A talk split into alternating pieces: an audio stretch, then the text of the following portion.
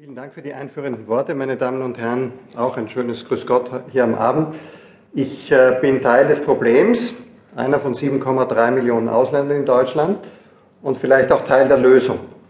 Also darüber wollen wir ja heute sprechen. Ich bin schon seit acht Jahren in Deutschland, also ich könnte mich jetzt auch einbürgern lassen nach den neuen Kriterien. Ähm, also möglicherweise bin ich, wenn wir uns das nächste Mal sehen, nicht mehr einer von den 7,3 oder 5 Millionen Ausländern in Deutschland.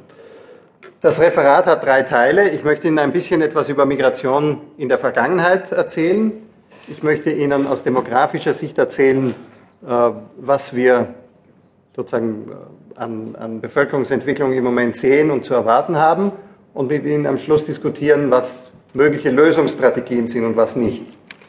Wenn man über Migration spricht, ist es wichtig, sich vorzustellen, dass Deutschland und die meisten Teile Europas bis zur Mitte des 20. Jahrhunderts Auswanderungsländer gewesen sind, allesamt.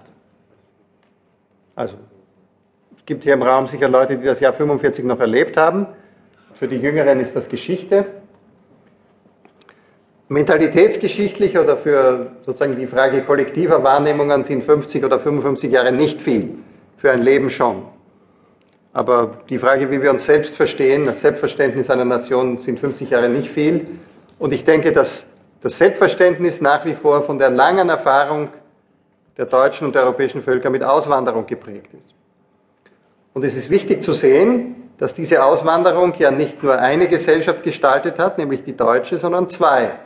Auch die überseeischen Gesellschaften, die wir heute in den USA, in Kanada, in Südamerika, in Australien, in Neuseeland sehen, sind Ergebnis unserer Kolonialauswanderung oder Siedlungsauswanderung. Es sind also immer zwei Gesellschaften entstanden. Eine, die sich von den Auswanderern entleert hat und gerade der Südwesten Deutschlands, so das Gebiet des heutigen Baden-Württembergs, war da an der Spitze der Regionen, aus denen ausgewandert wurde, aus verschiedenen Gründen, über die man dann reden kann.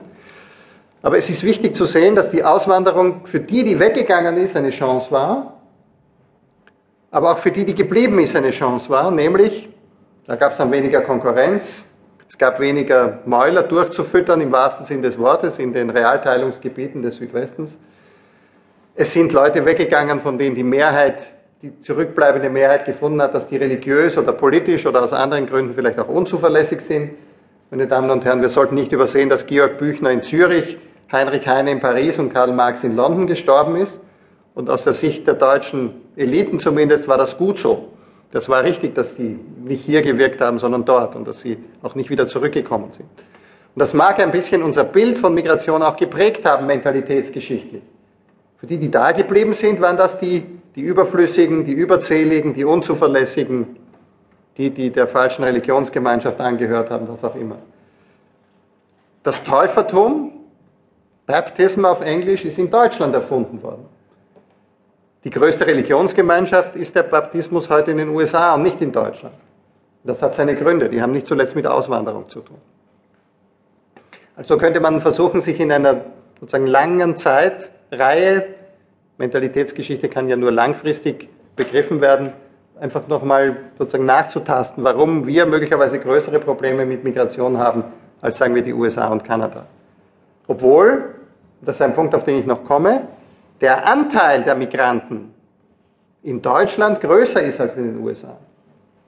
Das ist wichtig, sich das nochmal vorzustellen. Die USA verstehen sich als Einwanderungsland, obwohl nur 9% der amerikanischen Bevölkerung im Ausland zur Welt gekommen sind.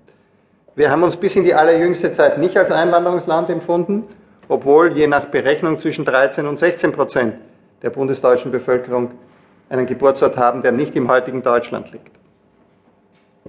Also es kommt nicht bloß auf die Zahl an. Es kommt auch auf die Frage an, wie sieht man sich selber? Wir haben, und daraufhin ist ja hingewiesen worden, auf die Frage, wie viel sagen, Pluralität oder Vielheit wir. Wir sehen uns im Wesentlichen als eine Abstammungsnation. Hier, das ist ganz klar. Und die anderen